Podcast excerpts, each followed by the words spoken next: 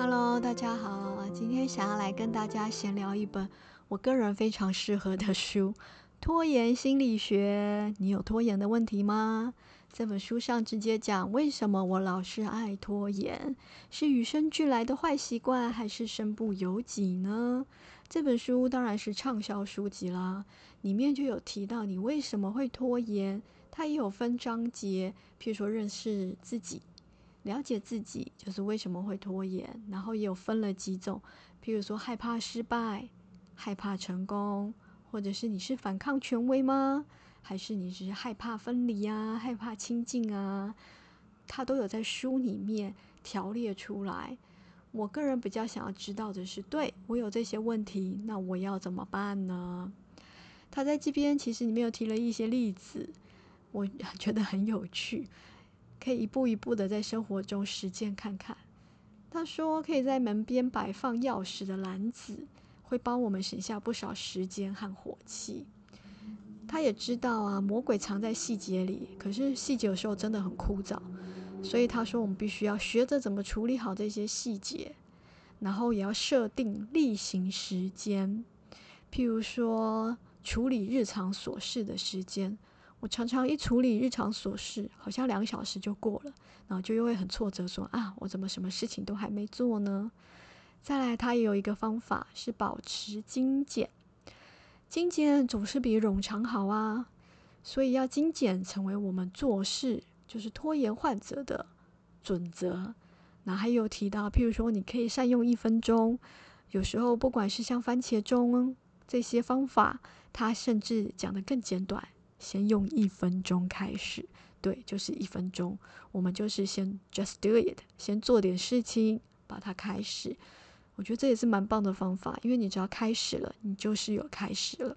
还有他说要像服务生那样思考，诶，这点还蛮特别的哦，就是要保持行动，一边行动一边清理，要清走脏碗盘，你才能够再上下一道菜呀。所以他说，这种运用快速运转大脑的方式，也可以避免因为事情不断累积而难以招架。这对我来讲真的非常实用。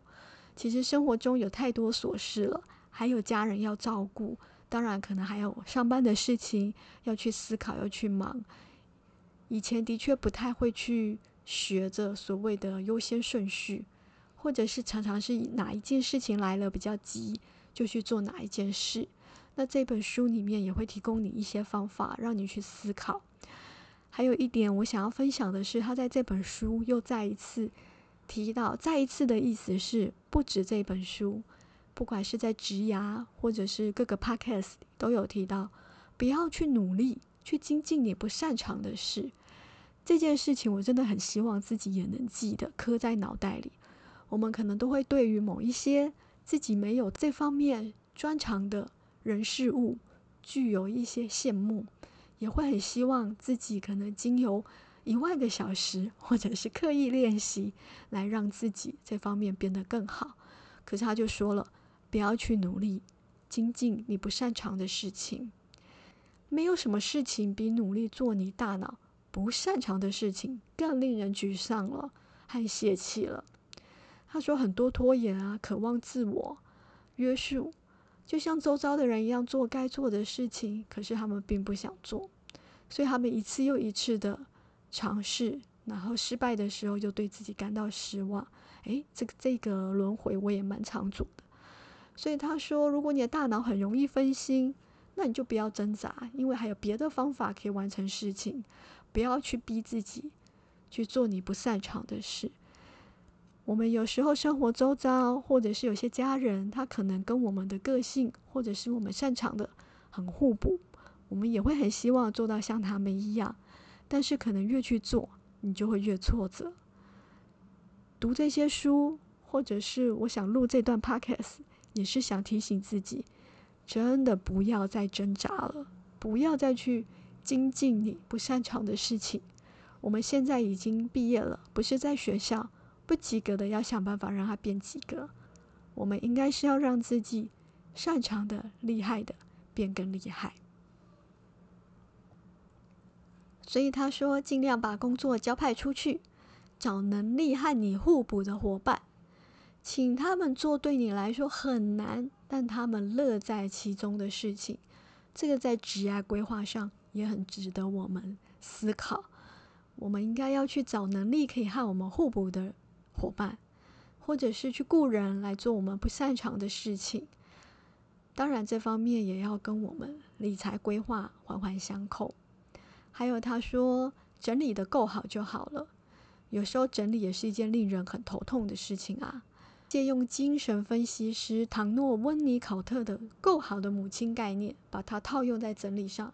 他说：“你不用做到尽善尽美，只要做得够好就好。”诶，够好这两个字，也希望我们这些有拖延症状的人可以放在心里。希望在我日常生活中就可以开始实行，很简单，很容易，大家可以把它带回家，细细的品尝。